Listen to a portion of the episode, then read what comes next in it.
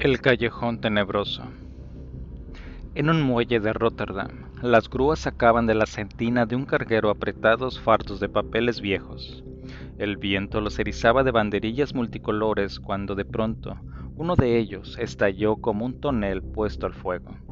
Los obreros del muelle, empleando sus palas rápida y eficazmente, pararon la temblorosa avalancha, pero una gran parte quedó abandonada para alegría de los niños judíos que andaban siempre a la búsqueda en el eterno otoño de los puertos. Había allí bellos grabados Pearsons, partidos en dos por orden de la aduana, hojas verdes y rosas de acciones y obligaciones, últimos latidos de escandalosas bancarrotas, tristes libros cuyas páginas permanecían juntas como manos desesperadas. Mi bastón entraba saco en aquel inmenso residuo del pensamiento, donde ya no cabía ni oprobio ni esperanza. De toda aquella prosa alemana e inglesa retiré algunas páginas de Francia, números de revista pintoresca, sólidamente atados con un poco chamuscados por el fuego. Ojeando aquellas revistas, tan adorablemente ilustradas como lúgubremente escritas, descubrí dos cuadernos, uno redactado en alemán, el otro en francés.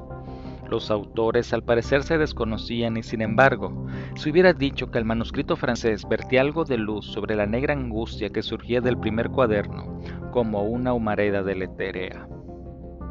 Suponiendo que pueda hacerse alguna luz sobre aquella historia, que parecía poblada de las más horribles fuerzas hostiles. En la portcrito, Alfonso Arcipreste, seguido de la palabra letter, traduciré las páginas alemanas. El manuscrito alemán. Escribo esto para Hermann, para que cuando lo lea vuelva del mar. Si no me encuentra, si con mis pobres amigas me he hundido en el misterio feroz que nos rodea, quiero que él conozca nuestros días de horror al leer este cuaderno. Esta será la más dulce prueba que de mi cariño puedo darle, ya que hace falta verdadero valor, sobre todo en una mujer, para escribir un diario en horas de semejante locura. Le escribo también para que rece por mí, si cree que mi alma está en peligro. Después de la muerte de mi tía Hewi, no quise permanecer en nuestra triste casa de Hosdam. La señorita Ruhart me ofrecieron venir a vivir con ellas en la de ellas ocupan un vasto apartamento en la gran casa del consejero Hunenbein, un anciano soltero que no abandona jamás el piso bajo, atestado de libros, cuadros y estampas. Lotte, Eleonor y Meta Ruckelhart son tres adorables solteronas que se ingenian para hacerme la vida agradable. Frida, nuestra criada, me ha seguido y ha hallado gracia ante los ojos de la vieja Frau Pils la genial cocinera de los Rucktar que dicen declinó ofertas ducales para permanecer al humilde servicio de sus amas.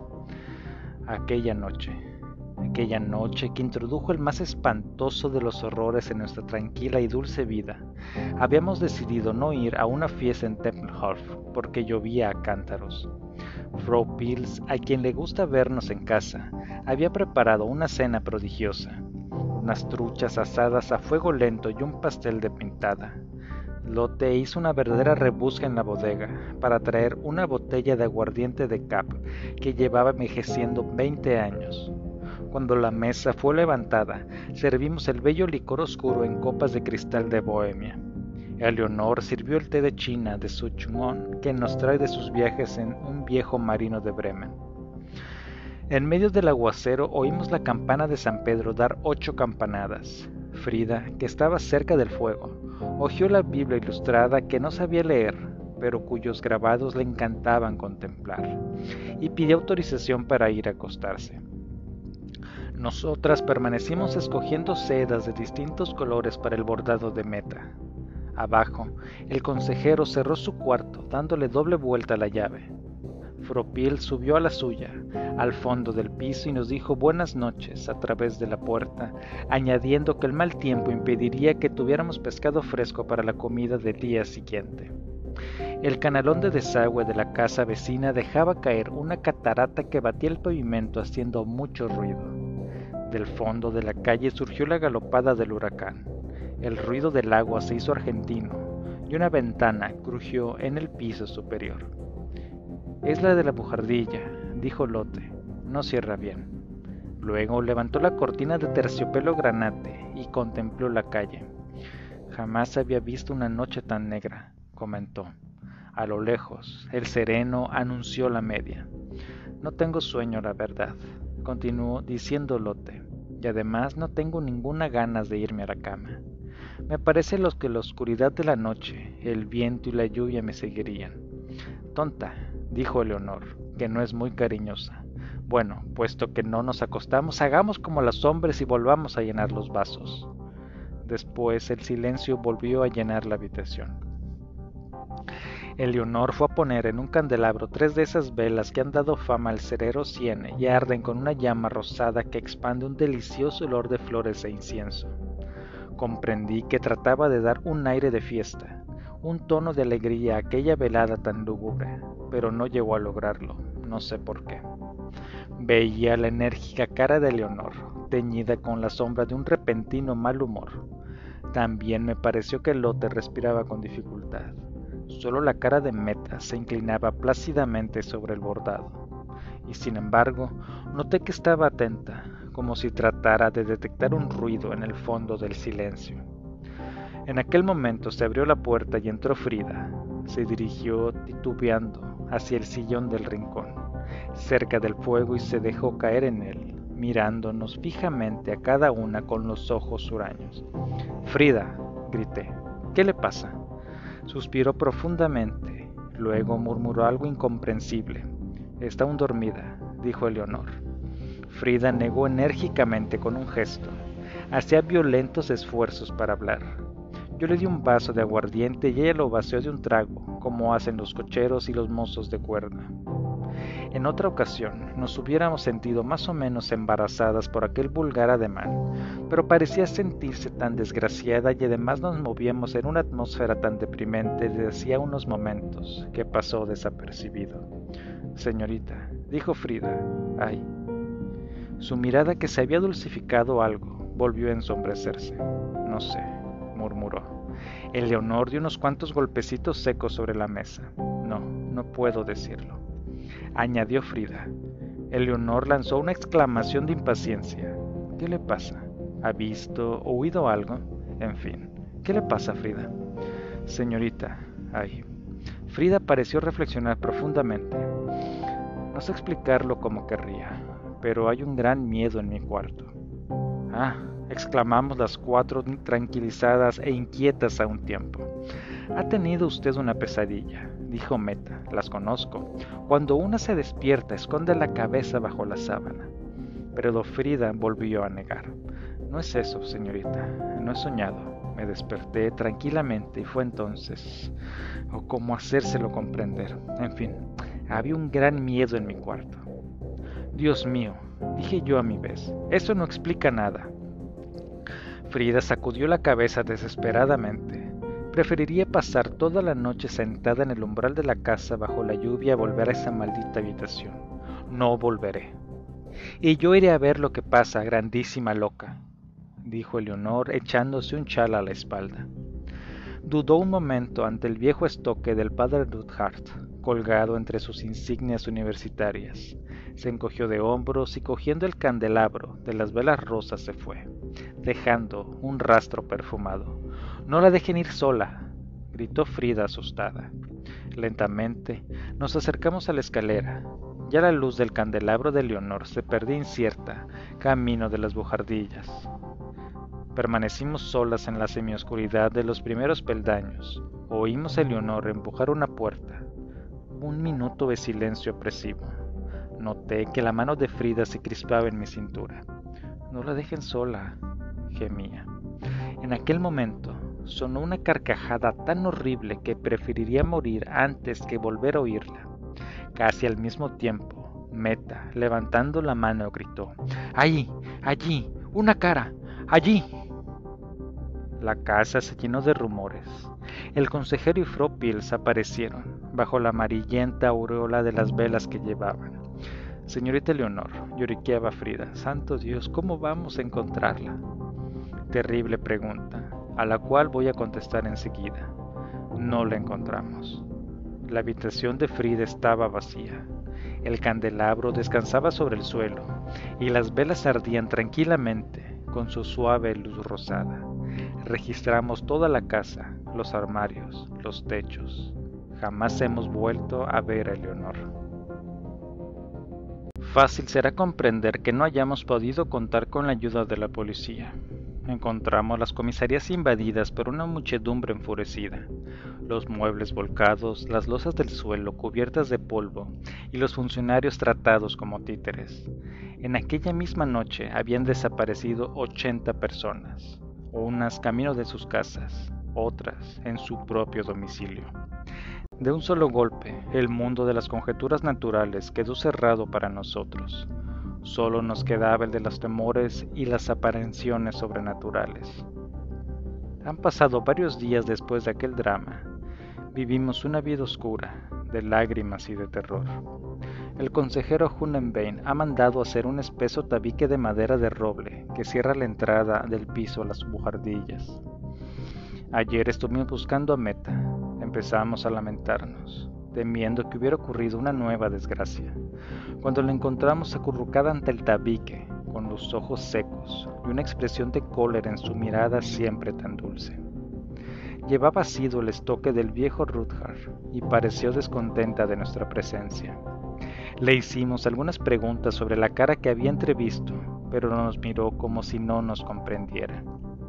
Por lo demás, permanece sumergida en un mutismo absoluto no solamente se abstiene de responder cuando se le habla, sino que parece ignorar nuestra presencia en torno a ella. Por la ciudad corren miles de historias, unas más inverosímiles que las otras. Se habla de una liga secreta y criminal.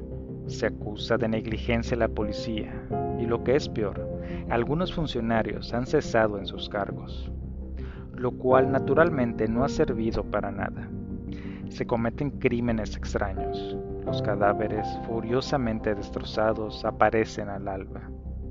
Los leopardos no podrían demostrar ferocidad mayor en sus carnicerías de la que muestran los misteriosos bandidos. Si algunas de las víctimas son despojadas de sus objetos de valor, la mayoría no lo son. Y esto tiene asombrado a todo el mundo. Pero no quiero pensar en lo que ocurre en la ciudad. Otras personas se ocuparán de contarlo. Quiero reducirme al marco de nuestra casa y de nuestras vidas, que aunque estrecho, no deja por ello de encerrar mucho terror y desesperanza. Pasan los días, abril ha llegado, más ventoso y frío que los peores meses de invierno. Permanecemos agazapadas cerca del fuego. Algunas veces el consejero Hunenbein viene a hacernos compañía y a traernos, como él dice, un poco de valor.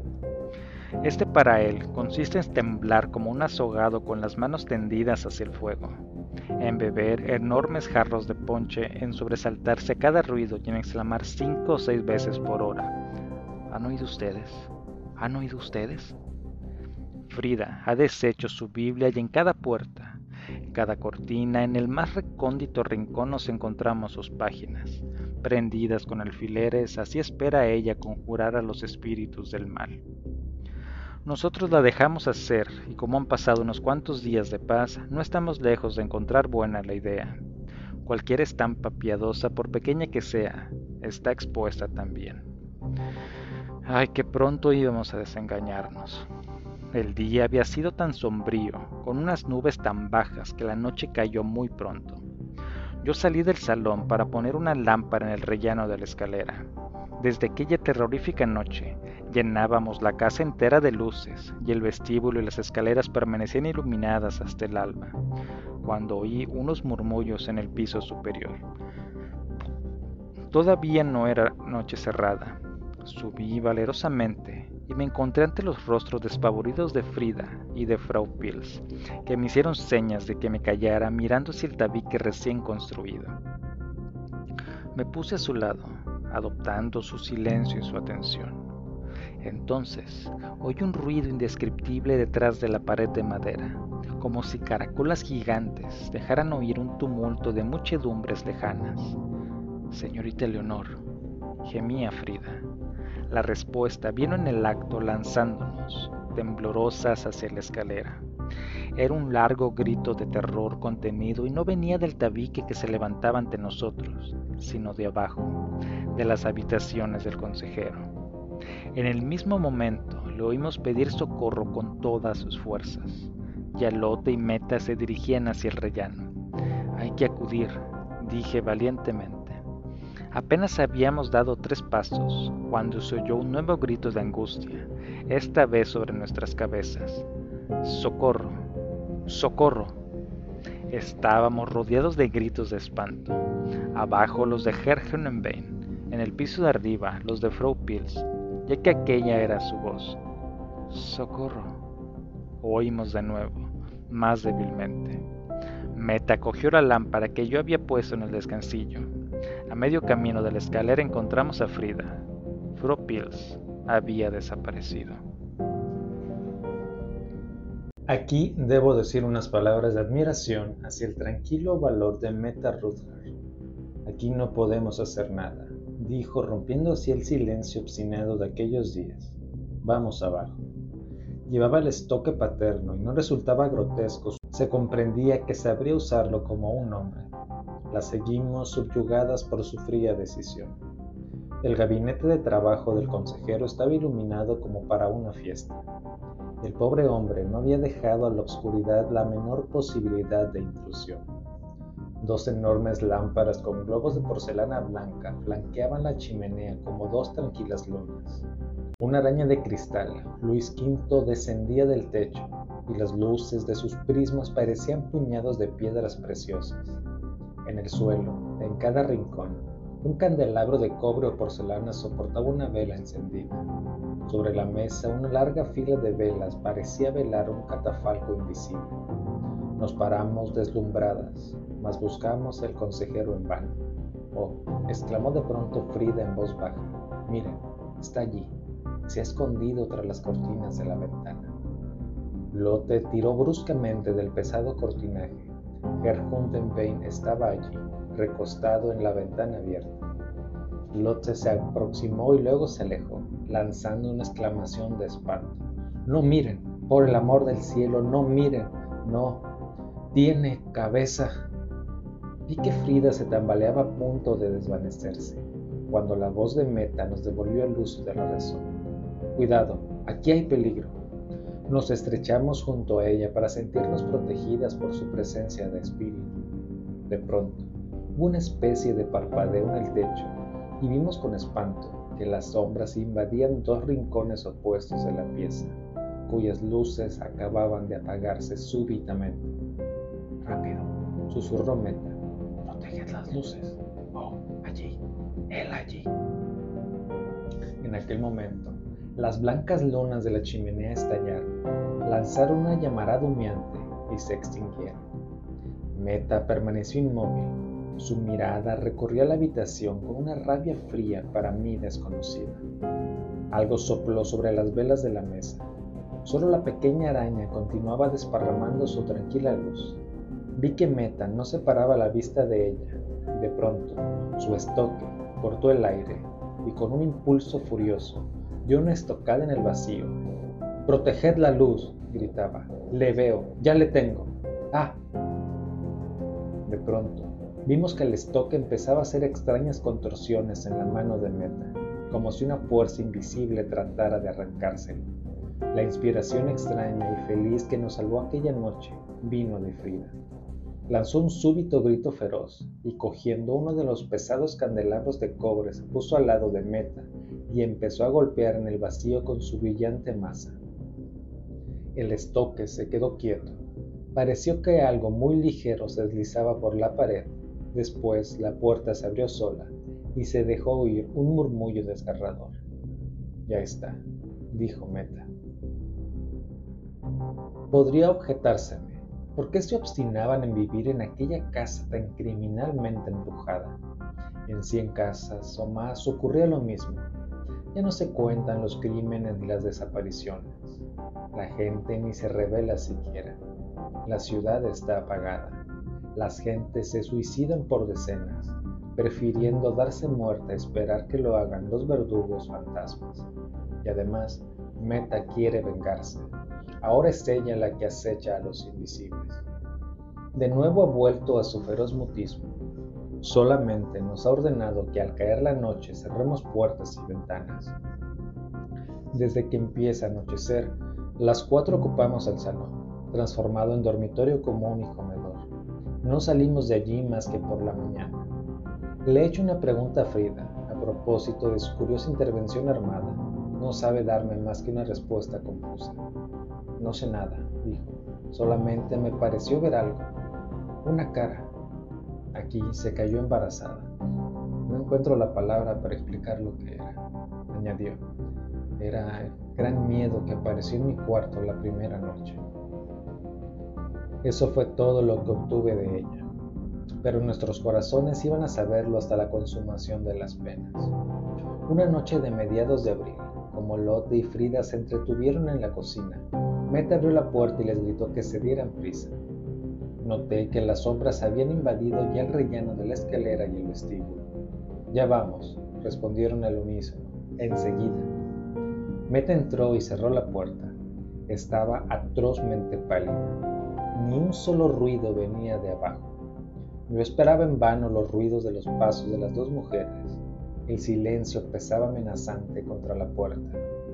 Meta la cerró con llave. ¿Qué hace? le pregunté. ¿Y Lot y Frida? Inútil, contestó sordamente. Sus ojos se fijaron en la espada inmóviles y terribles. La noche siniestra nos cubrió. Así fue como Lot y Frida desaparecieron también en el misterio. Dios mío, ¿qué es esto? Hay una presencia en la casa, pero una presencia herida y dolida. Dios mío, ¿qué es esto? Hay una presencia en la casa, pero una presencia herida y dolorida que trata de conseguir ayuda. Meta se da cuenta de esto. Está más taciturna que nunca pero atrinchera puertas y ventanas de una forma que más parece querer evitar una huida que una intrusión. Mi vida es de una soledad espantable. Meta también parece una especie de espectro fisgón. Durante el día a veces me topo con ella, en los pasillos ignorados. Ella siempre lleva el estoque en una mano y en la otra una poderosa linterna con reflector y lente que dirige hacia los rincones oscuros. Una vez, en uno de esos encuentros, me dijo con bastante viveza que haría mejor en volver al salón. Como yo no obedeciera rápidamente, me gritó con furia que no me inmiscuyera en sus asuntos. Conocí Meta mi secreto. Ya no tiene la mirada plácida que pocos días antes se inclinaba sobre el bordado de sedas brillantes, sino una cara salvaje en la que brilla una doble llamarada de odio que a veces dirige hacia mí, porque yo tengo un secreto.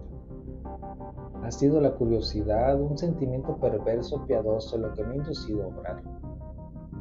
De todo corazón pido a Dios que haya sido un sentimiento de caridad el que me ha animado, bondad y piedad, y nada más que eso. Acababa de recoger agua fresca en la fuente del lavadero cuando llegó a mis oídos un sordo gemido. Pensé en nuestras desaparecidas y miré a mi alrededor. Había allí una puerta bastante bien disimulada que conducía un cuartucho en el que el desgraciado Hohenbein amontonaba cuadros y libros cubiertos de polvo y de telas de araña. Aquello venía del interior. Entreabrí la puerta y lancé una mirada escudriñadora. Por la penumbra gris del cuarto, todo estaba normal y tranquilo. El lamento había cesado. Anduve unos pasos y de pronto sentí que algo me tiraba del vestido. Grité. Al momento el quejido sonó muy cerca de mí, doloroso y suplicante. Y algo de unos golpecitos en mi cántaro. Lo deposité en el suelo. Oí un ligero chapoteo, como si un perro lamiera pasiblemente, y en efecto, el líquido descendía en el cántaro. La cosa, el ser bebía. Noté que algo acariciaba mis cabellos, un roce más dulce que un suspiro. Ahora el quejido se había convertido en llanto humano, como los váguidos de los niños, y yo sentía piedad por el monstruo invisible que sufría. Pero se oyeron pasos en el vestíbulo. Me llevé los dedos a los labios y el ser se cayó. Sin hacer ruido cerré la puerta del cuarto. Meta se acercaba por el pasillo. ¿Has gritado tú? preguntó. Me he torcido un pie. Yo era cómplice de los fantasmas. Le llevé leche, vino y manzanas. No pasó nada. Cuando volví la leche había desaparecido hasta la última gota, pero el vino y las manzanas permanecían intactos. Después una especie de brisa me rodeó y jugueteó largo rato con mis cabellos. Volví todos los días llevando leche fresca. La voz ya no lloraba, pero el roce de la brisa era más largo, se diría que más ardiente. Meta me mira con suspicacia. Se pasea en torno al cuartucho de los libros. Busqué un escondite más seguro para mi enigmático protegido. Se lo expliqué por signos. Qué extraño resulta hacer gestos al vacío pero me comprendió. Me siguió como un soplo a lo largo de los pasillos cuando bruscamente tuve que esconderme en un rincón. Una luz pálida de fósforo se deslizaba sobre las losas. Vi a Meta bajar por una escalera de caracol que había al fondo del pasillo. Andaba furtivamente, escondiendo a medias la luz de su proyector. El estoque brillaba. Entonces me di cuenta de que el ser que estaba a mi lado tenía miedo la brisa se removió en torno a mi febril, reprimida, y oí el quejumbroso. Los pasos de meta se perdieron en un eco lejano. Hice un gesto tranquilizador y llegué al nuevo refugio, una especie de la cena que no creo que meta sepa que existe y que en todo caso jamás se usa. El soplo se posó en mi boca durante un minuto y yo sentí una vergüenza extraña. Ha llegado mayo. El pequeño jardincillo que el pobre Honenbein salpicó con su sangre está ahora moteado de florecillas blancas. Bajo el magnífico cielo azul, la ciudad apenas rebulle. Solo un inhóspito rumor de puertas que se cierran, de cerrojos y de cerraduras que se atrancan, responde a los gritos de las golondrinas. El ser se ha hecho imprudente. Trata de verme. Bruscamente lo siento en torno a mí. No puedo describir lo que siento es como una sensación de gran ternura que me rodea. Intento hacerle comprender que tengo miedo de Meta y entonces le siento desaparecer, como una brisa que muere. Apenas puedo soportar la mirada inflamada de Meta. 4 de mayo, aquel día sobrevino el fin brutal. Estábamos en el salón con las lámparas encendidas. Estaba cerrando los póstigos cuando sentí su presencia. Hice un gesto desesperado y al volverme vi en el espejo la mirada terrible de Meta. Traidora, gritó y rápidamente cerró la puerta. El ser había quedado prisionero con nosotros. Lo sabía, silbó Meta. Te había visto llevándole cántaros de leche fresca, hija del diablo. Le devolviste las fuerzas cuando se estaba muriendo de las heridas que le hice la noche de la muerte de Jonan. Porque tu fantasma es vulnerable Ahora va a morir y yo creo que para él morir es más atroz que para nosotros. Después te tocará a ti, perra. ¿Has oído? Hablaba entrecortadamente. Con un gesto rápido destapó la linterna. El rayo de luz blanca atravesó la habitación. Vi una especie de nubecilla gris que se movía. En el acto, el estoque dio de lleno sobre ella. ¡Mo! ¡Mo! Gritó la voz desgarradora y de pronto torpemente, pero con acento de ternura, pronunció mi nombre.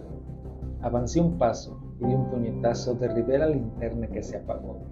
Meta, supliqué, escúchame, tenga piedad. La cara de Meta se convulsionó en una máscara de furor demoníaco. Mil veces traidora, rugió. El estoque dibujó una brillante parábola ante mí. Recibí un golpe sobre el seno izquierdo y caí de rodillas. Alguien lloró violentamente a mi lado, Meta a su vez torpemente. La hoja se levantó de nuevo. Intenté recordar las palabras de contrición suprema que habían de reconciliarme con Dios para siempre. Cuando vi que el rostro de Meta se embaraba y la espada se le caía de las manos. Algo susurraba cerca de nosotros. Vi una pequeña llama deslizarse como una cinta y empezar a prender en las tapicerías. Estamos ardiendo, gritó Meta. Malditos todos, malditos. Entonces, cuando todo iba a hundirse en el abismo de la muerte, la puerta se abrió.